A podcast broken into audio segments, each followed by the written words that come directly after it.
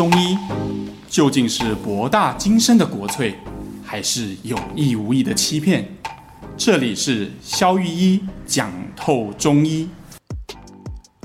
Hello，大家好，我是肖玉一。Hello，大家好，我是尚。这个开头呢，可能会跟前几集感觉听起来很像，因为我们就是觉得哦，八月还是很热，怎么还这么热？所以呢，决定做了一集，就是说，哎，流汗。很多时候呢，我们常会觉得说，天气热的时候，明明我在室内啊，为什么还会继续暴汗？那有时候就是呢，我一整天也一直在流汗，可是可能我也没喝很多水，为什么有那么多汗可以流呢？要来聊各种汗的形态。OK，呃，其实刚开始知道做这一集的时候，我觉得，嗯，就是其实我觉得这个是一个很有趣的主题，它的重要性可能比大家想象中的还要重要。如果你觉得它是。呃，流汗是关于说什么身体排湿啊，什么流越多汗越好啊。如果你希望听这个，那其实你可以转台去别的台哈。就我们这个不谈，留下来，留下来。我们只是这个节目是谈一些正经的，不是谈那些什么有的没有的。我们明明前几集就很不正经啊。好好好，言归正传了哈。好，那个流汗对中医来说重要到什么程度哈？我想举大概一两个例子，大家可以感觉一下。好，第一，以前我们在中医学院的时候，我们会学所谓的十问歌。哦，那个。是什么东西？十问哥意思是说，诶，当你刚开始接触中医师，你第一天临诊看诊的时候，十问哥的意思就是它是一个一个像歌诀一样的东西，提醒医生这十个问题是你必要问的。哦，好，那十问哥的第一句，因为它就像诗歌一样，就是一问头身，二问汗。哦，第二个就到汗了吗？对，你看他十问嘛，汗可以排到第二位，很前面呢。意思就是说，你看除了头部身体的状况，第第二件事情你就要问。你是一个会流汗的人吗？哈、哦，这件事情其实比大部分中医师现在的临床操作想象中重要很多。嗯，你现在去看中医，你几乎可以用这个标准来看你眼前这个人是不是一个真的中医？哈，就是说这么严重。这个他有没有问你，你是一个容易流汗的人吗？哦，如果他从头到尾都没有在关注这个问题，当然也有可能有一些变形，我们待会后面会讲。好，但如果他从头到尾都没有在关注这个问题。如果你不会区分这两者，其实基本上你有很多东西是无法区分的，因为这在中医学上有很重要的分水岭的意义。所以它的那个你讲的那个分水岭，它重点会影响到什么？就是那个、啊，比如我再我举例哈，比如说在这个呃《伤寒论》里面，就是我们之前提过的一个经典哈，就比如说《黄帝内经》啦，《神农本草经》嗯、《伤寒杂病论》，这个被认为是中医的几个经典，就是你要当一个中医师，这几本书是。绝对绕不过去的，对，它奠基了整个中医这栋大厦的基石吧，就那个柱子。好，这个柱子的书里面就讲嘛，如果你一天呃，就是一辈子第一天学中医，那你第一天学到的第一个方就会是桂枝汤。嗯，常常讲我们天下第一方，天下第一方是吧？是吧？那第二个方就会是麻黄汤。哦，那这两个差别在哪？你可以去坊间翻哈，你去成品，他们有些会，你去找那个中医类的书柜，嗯、随便拿起一本谈方剂的书。第一章一定是解表药，第一个方一定是桂枝汤，第二个方一定是麻黄汤。哎，因为这就是天下第一方跟天下第二方。哦，那这两个最主要的方剂，它的区分点就是有汗跟没有汗。这个在两千年前张仲景的记载上，他就明确告诉你，有汗的人就是用桂枝汤，无汗的人就是用麻黄汤。所以我才会刚刚这样，还会这样讲。嗯，不夸张的讲，如果你不会区分有汗和无汗，你根本就不是中医师，因为你有很多东西。其实你根本就还没有入门，因为这是最简单，就是最直接，不是不能说简单，其实它很难，但它是一个最关键的问题，就是最一开始的区分呐、啊。对，这是一个很关键的问题，所以我们就是要把这件事情提升到一个这么高的位置哈。对，所以你你以为你每天流汗就这么简单吗？No No。好，好，那呃，当然我们来讲讲流汗是怎么回事好了。好啊。呃，我们之前在讲水饮那一集的时候啊，嗯，好，就是水饮就是饮水机倒过来那两个字，对对对对对。我们有谈过这个观念，就是心脏其实很像是我们的，假设我们是一台汽车，心脏就是引擎，嗯，好，引擎运作的时候呢，心脏产生的血液打到四周，我们就可以让濡养我们的肌肉组织，让我们含氧，我们就可以运动，对，没错，发挥各种功能，血流到肠胃，肠胃就可以收缩，就可以产生消化的功能，嗯，所以。心脏它就是引擎，没有引擎车子就不会动啊。但是引擎运作的同时，它有一个副产品，就是热，因为它会运转运转嘛。对啊，所有世界上的东西几乎都这样运作的嘛。比如说电脑也是嘛。对。我记得，当然了，因为我现在都用那个 M1 晶片的 Mac，所以我觉得、哦、啊，就标榜自己买新电脑开心。哦、其实现在最新的是 M2 晶片，我已经有一阵子没有换。什么也微弱无。对对对，但是自从换了 M1 之后，就没有什么听到风扇声嘛。但是以前呢、因为我用 Mac 其实是呃，我大学时代大部分的人都还不知道 Mac 是什么鬼东西的时候，我就是、用 Mac 了。我就是用 Mac、哦。那个时候我的 Mini 就常常发出资深果迷吗？对对对对，OK，就是我我的 Mac 就经常发出风扇声。哦，那时候还有，只要稍微运转，你只要投影片动画多一点，立刻就开始转。对 对对，嘘，就那个风扇，只要吹出热热的风。嗯，那显然所有东西都是一样的，心脏运作会产生热能，然后我们需要排风扇，嗯，或者是像汽车是需要水箱去把这个热带掉。嗯，人体的水箱就是汗啊，所以不流汗就糟糕了。或者是人体的排风扇就是汗。嗯，懂，对吗？我们借由表面出一些液体。让我们的热能和一些废物可以从那边代谢掉。嗯，所以一个完全不会流汗的人，他可能就会中暑。哦，对吗？所以不容易流汗的人，他就会到热天，他本来应该流汗散热，他没有散热出来，于是热就累积在身体里面，他就觉得、嗯、哦头好痛好胀，然后他就要去刮痧。刮痧其实就是另一种不会流汗的人用的方式。哦，把它就是把血管刮破，热也是可以透出来。哦，对吗？热其实就是需要一个出口，所以。从这个角度了解汗是最前面的，就是它的目的，人人体有汗的目的。上帝造人之所以设计流汗这个功能，嗯，它的目的是为了散热。哇，那所以说，比如说有一些人啊，他天气热暴汗是等于说是合理行为嘛？哎，那他如果没有天气热，他却在流汗呢？啊，对，所以我们几乎可以把病理性有热就流汗，没热就不流汗，这是正常，对吧？对啊。那我们就可以讨论两种异常情况，一种是有热但是不流汗，哈。一种是没有热，但是狂流汗。对啊，对啊，但听起来好异好异常。好了，我们现在讲后面这个，就是好没有热，但是狂流汗。什么什么情景呢？我记得以前，呃，我开过一场音乐会，然后其中我一个跟我很熟的一个钢琴家，嗯，跟我合作的钢琴家，他就属于超会暴汗的。现场有冷气嘛？那音你去听过音乐会，音乐会超冷，超冷嘛？对，你去听音乐会，你都需要加一件外套。大部分的人，对。哦，我们这位老兄可不得了，西装外套完全穿不住。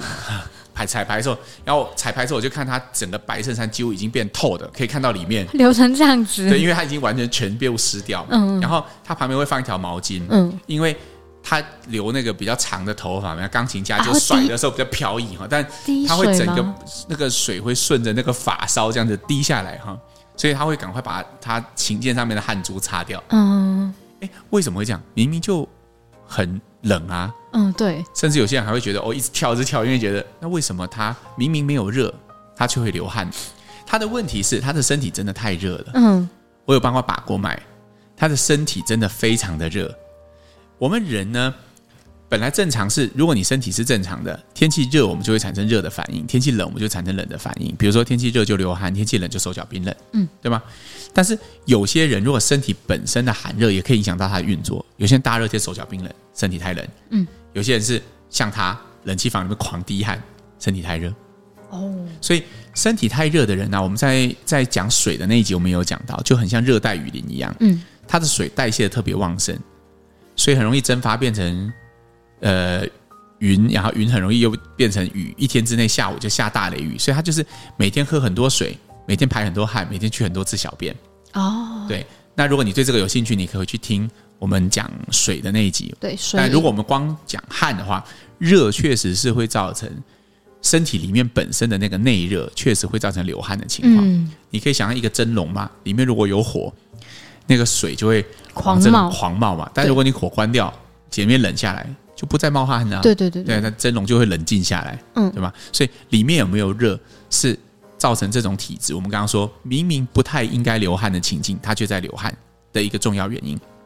那你刚刚前面之前有提到过，说就是人的身体那个心脏就像引擎，所以像那种就是比如说他他心跳过快这种，也会让你很容易一直流汗嘛。哦，对啊，你看嘛，我们正常去跑步，如果你心跳快起来，你身体产生过多的热，你就开始流汗嘛。嗯，这很正常。但是你刚刚讲到心脏哈，确实流汗一定和心脏有关嘛。嗯，我们回到我们讲汽车的那个比喻，心脏是引擎，嗯，引擎过热的时候就需要水箱。对，那人体的水箱就是流汗。所以心脏过度产热的时候就需要流汗。嗯，那有些人很奇怪，我不知道你身边有没有这种人，呃，他是只要走路讲话就会喘。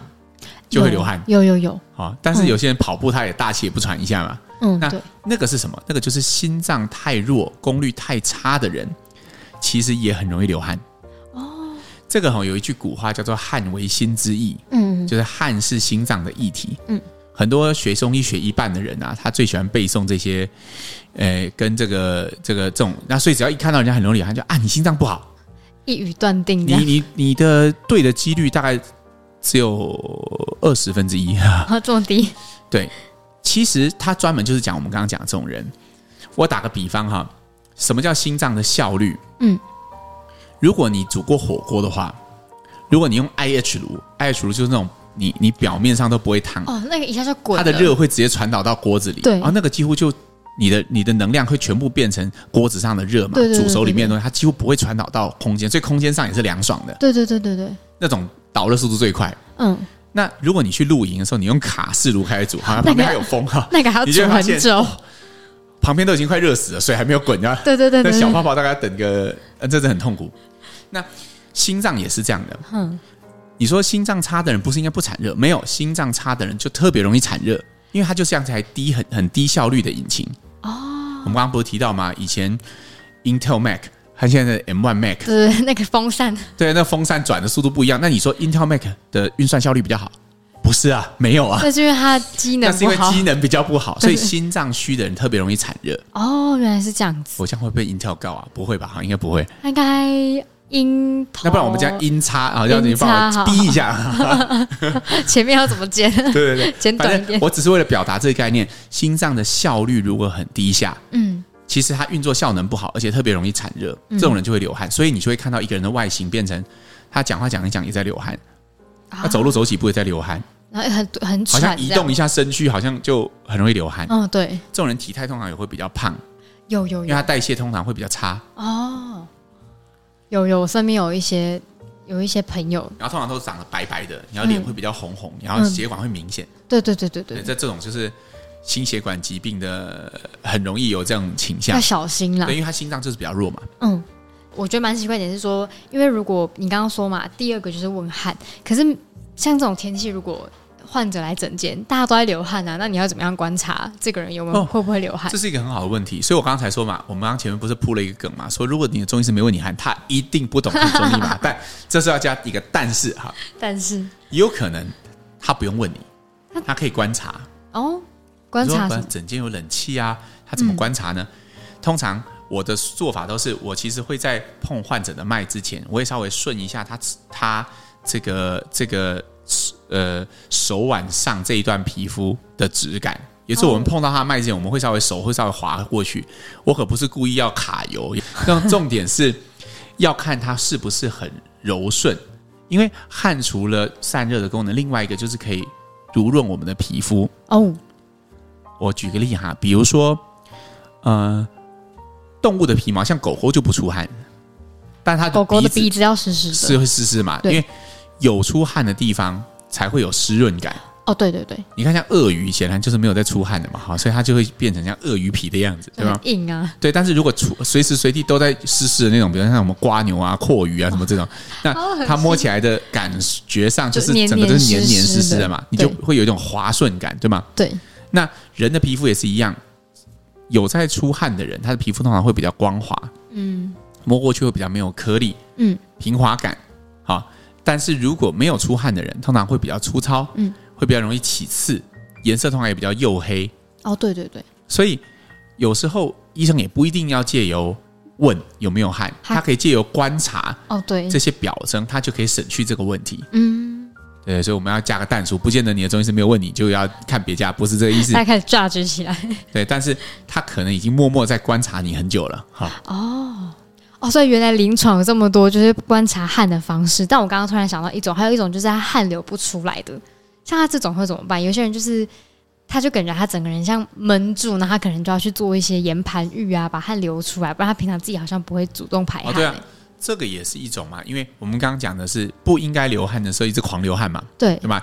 有两种形状，一种是太热了，一种是心脏很虚嘛。嗯，那上讲的这种是反过来的，他明明应该要流汗，比如说大家运动都会流汗，然后是有些患者跟我说：“肖医师啊，我就是好难流汗的，我都要故意热瑜伽，或者是你刚刚讲岩盘浴，嗯，他才有办法把汗发出来，然后发汗发出来就很舒服，可是他就很难流汗。对，反过来嘛，其实就是身体太冷了，热能不够，哦，对吗？所以你需要一些更激烈的手段加温，汗才有办法冒出来，就好像温度很低的锅子，你可能是从冷冻库拿出来的，所以你需要加温的时间特别久。”对对对，那当然，那也有可能心脏的效率已经差到一个程度，它连产热的能力都很低下。比如说，它可能是用蜡烛在加热，你可以这样想。好，哦，虽然它效率也很低，对吗？嗯嗯，但是它不是像卡式炉会产很多热，它是连热都很少。哈，我们只能感觉到温馨，我们没办法加热。你讲你自己讲的风中残烛啊，对。那那种通常就是阳气极度虚弱的人，其实也有可能会有这种现象。所以这也是为什么阿公阿嬷很爱去桑拿的关系吗？有可能。然后你看，日本是个高龄化社会嘛，他们也会蛮注重泡汤这件事情的，因为泡汤其实是另外一种程度的流汗的方法。嗯，你泡在一个几乎接近可能四十二度的水，可能要舒肥自己一样哈。没有啦，要过久才会熟了哈。好像要舒肥自己一样，那他们应该也不好吃，他开玩笑。但是他就可以借由这样的热刺激，让他们流汗嘛。嗯，对。那流完汗，人通常都会觉得其实是比较舒服的。嗯嗯，对，因为他可以最重要就是他要产生散热，这个不然人就会觉得累、头胀、头晕，就想像中暑的感觉，有点恶心、反胃的感觉。哦，好，那以上呢就是请肖医师再帮我们总结一下关于这种流汗的故事。OK，其实我们要提的就是说，第一，我们提到了，其实汗对中医来说非常重要，对吗？但一个临床医师，他可能从问你有没有流汗，你是不是一个容易流汗的人，或者他可以直接观察你皮肤的情况来决定你是不是容易流汗的人。嗯、确实，流汗对中医很重要，所以我们区分了两种病理形态，一种是应该留的场景，但是你没有留，嗯，好，我们刚刚最后讲的，还有一种是你。明明是不应该留的时候，冷气房里面才走几步路啊，只是活动个身躯，好像很困难哈。那种是属于心脏太差的。好，那这些其实都是病理的现象。你可以根据我们刚刚的解说，你可以回看你自己或你周边的朋友。诶，如果你有些这些现象，我都建议你去找一家巷口中医师好好的调理一下。嗯，尤其如果你发现你心脏很虚，我们刚刚讲过了，它可能是之后会比碰到心血管的问题的风险是高的，所以这个。真的都要去，你知道我突然想到哈，我前几天门诊有一个爸爸，他们全家从美国回来，本来只是因为朋友推荐，因为他朋友住台湾，哎，他弟弟好像还是哥哥住台湾，嗯，然后他长期都住美国，他回来只是说啊，这中医很不错，你们给他看看，就就全家好像来来夏令营一样，就全家一家四口来看病这样。那我有没有讲说他可能下一次就回美国了？对，所以我也是跟他们讲我的。看法，然后开了几副药，就说回美国就不需要再吃了。可是只有那个爸爸，我特别跟他讲，我觉得你的脉很不流利，你的心血管有很大的问题。这个我觉得你会需要长期的调养。你就算回美国，你最好也是可以找得到呃中医师去帮你后续做后续的处理。我觉得他会有一些风险存在的。嗯，然后我就觉得这个患者应该就回美国了嘛。哎，结果没想到前几天他们又来了。我说，哎，你上次不是跟我说？你要回美国？他说啊，萧医师说来话长。嗯、呃，他前几天就在要回美国的前几天，他突然间那个食道静脉破裂，所以就吐血进了急诊。哦，那个是一个非常急重症。然后一检查之下才发现，哦，他的肝里面已经那个血液凝滞，就是我们中医讲血瘀了。嗯，西医其实通常都是肝硬化的很厉害。嗯，于是造成整个门脉静脉的高压，造成食道静脉曲张非常严重。嗯，所以很容易只要压力一大的时候就会。爆掉，爆掉，然后就从消化道吐血出来，所以他不得已只好在台湾再留一阵子。然后他就想到我上次跟他讲的，嗯，就是其实你心血管的风险很高，但他上次不以为意，因为他其实也没有高血压，哦，也没有在吃任何疾病，懂。所以我刚我们做这一集其实也是有不是要吓各位，而是我觉得如果你真的发现，哎，你平常就是那种很容易喘的人，嗯，或者是你就是我刚刚讲的那种形态的人，或者你流汗有特别异常的人。我会邀请你不要去忽视这个小的讯号，因为有时候这些小的讯号可以为你的生命带来重大的价值。嗯，那这也是我们做这个节目一个很重要的意义的。没错，没错，真的是幸好你有跟他讲哦，他也有当下有发现。对，但其实坦白说，我没有那么厉害，因为我其实觉得我没有觉得那个风险会到这个程度这么快，嗯，然后这么近，所以我其实。本来也是预测他可以回到美国之后，他再去找一个医生长期帮他处理这件事，因为他们家其他人我觉得都没有立刻的需要一而调他再调，只有那个爸爸我觉得需要。对他们家小孩子也就会全部都开药粉，只有那个爸爸我就开了水汤剂，因为我就觉得他就是有这个需要。了解。哦，好，那我们来念本周的留言。Okay. 好，第一个留言呢，很很契合现在的天气。他说呢，想问中医呢，会不会建议啊，不要吹冷气？因为天气闷热潮湿的关系，加看中医也有提及全身都有严重的湿气滞留的情形，又提及因为吹冷气毛细孔会紧缩，所以把热呢就是锁在身体里，然后导致湿气会聚集，引发皮肤痒或是消化不适等症状。因为他吃了很久的中药，然后加喝姜。就天气热，实在很难常吃四神汤这样子，然后皮肤状况还是不太稳定，所以如果只有开除湿机，反而提高室温，也热得不舒服。然后他就看到另外一篇文章写说，呃，是建议可以吹冷气以利除湿，所以他想问，到底是要吹还是不要吹冷气？哎，我蛮想，就是如果你有在听的话，我建议这位听众，你可以回去看看我们有一集在讨论结果的那一集，它是心理特辑的。嗯哦哦对对对，就是呃，我的意思是说，我是鼓励你看结果的。过去一段时间你不吹冷气嘛，然后你吃了姜排寒嘛，然后夏天吃四神汤嘛，但是你的皮肤结果就是不稳定，嗯、代表这种处置我不确定到底有没有除湿，不确定到底有没有排到寒，但是显然是无效的。对，就是对你的皮肤是无效的。嗯，那也许你就应该试试，如果你吹冷气，然后把皮肤保持的比较干燥，让它比较凉爽，会不会皮肤比较好？如果有，那你就这样。那至于他是不是厨师，是不是排寒，我觉得那些都是故事，没有这么重要的。嗯，其实我确实，我这边直接表明立场，就是我觉得厨师跟排寒不是我相信的东西啦，就是它不是我的 style，因为我觉得，呃，人体没有那么简单。嗯，它绝对不是，呃呃，只有一种状态，然后只有一个病理状态就可以解释所有的。呃，只要呃一湿百病生，所以只要除湿什么都好，或者是呃所有的东西归根到底都是寒，这个我真的不相信。嗯，所以我比较相信的是结果，就是我们这么做了，比如说我们开了一个处方，那患者会有反应，他有好或没有好，然后我们就要修正。嗯，如果没有好，就代表一定是理论有问题。嗯，对，因为结果是事实，但是理论只是我们想的，就是回来把它推。对吗？就比如说你现在认为。你你你是想问的问题是，到底是吹冷气会除湿，还是不吹不吹比较会除湿，让热可以出去嘛？其实纠结这个问题没有意义，最重要的是你的皮肤有没有好，嗯，对吗？所以鼓励你看结果，怎么做对你的皮肤好就怎么做吧。嗯，好的。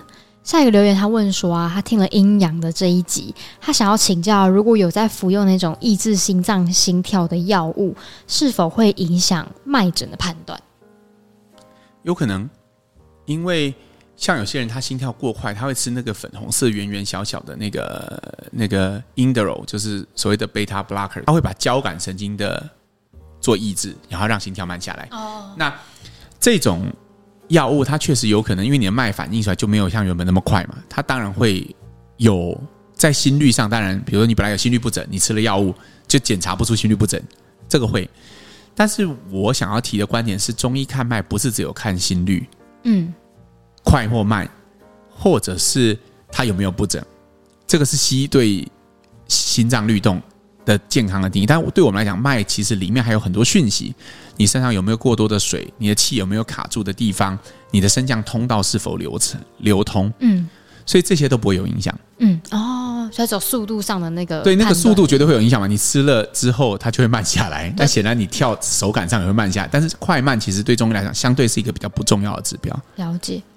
好，那本周的最后一个留言呢，有个听众询问说：“诶，听这个节目越听越有兴趣，然后平常也会定期看一些中医保养或是拨筋调理身体。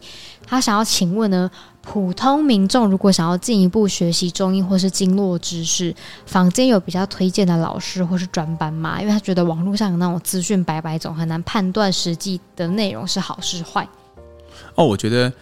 也许因为我们这边不太方便直接推荐什么老师啦，但是我们真的没有跟任何人合作。尤其本节目至少截至目前为止没有业配。对，没错 没错，没有业配。所以那个你你如果真的有兴趣，你私讯我们粉丝页，我们再回答好了，这样会比较好。好，就跟那个问医生也是一样的哈。好的好的，就欢迎私讯，小编再回答你。嗯、那大家要记得哦，每个月第二个礼拜三有直播，晚上八点。啊，对，没有错。就像我们今天提到的汗嘛，我们 podcast 做的内容会比较倾向说，哎，你怎么样观察自己嗯的汗，然后去看自己可能有什么问题，但是最后。有如果有问题，你会去找巷口中医师帮你处理嘛？对吗？对。但是我们的直播会更深入去调，哎，那到底呃有汗无汗在同一种病里面，我们会怎么选择处方？对吗？如果你是一个中医师，或者是你对中医的兴趣很浓厚，嗯，好，那你想要知道，甚至你想要看懂你手上的药单。或者是消息有时候会提到一些我们也很难懂的脉象。哎，对，那如果你对这个很有兴趣，我们会在直播的时候，因为那个时候有影像的辅助，我们都会做。这其实我们都有做那个脉图嘛，对对对对，对，对吧？就是有视觉的辅助，不然我在那边比划，然后你也看不懂我在比划什么，对吧？所以，我们呃，我们这个直播是我们一个全新的尝试。如果你有兴趣，欢迎你加入我们。好的，那本周的节目就到这边。OK，我们下次再见啦，拜拜拜。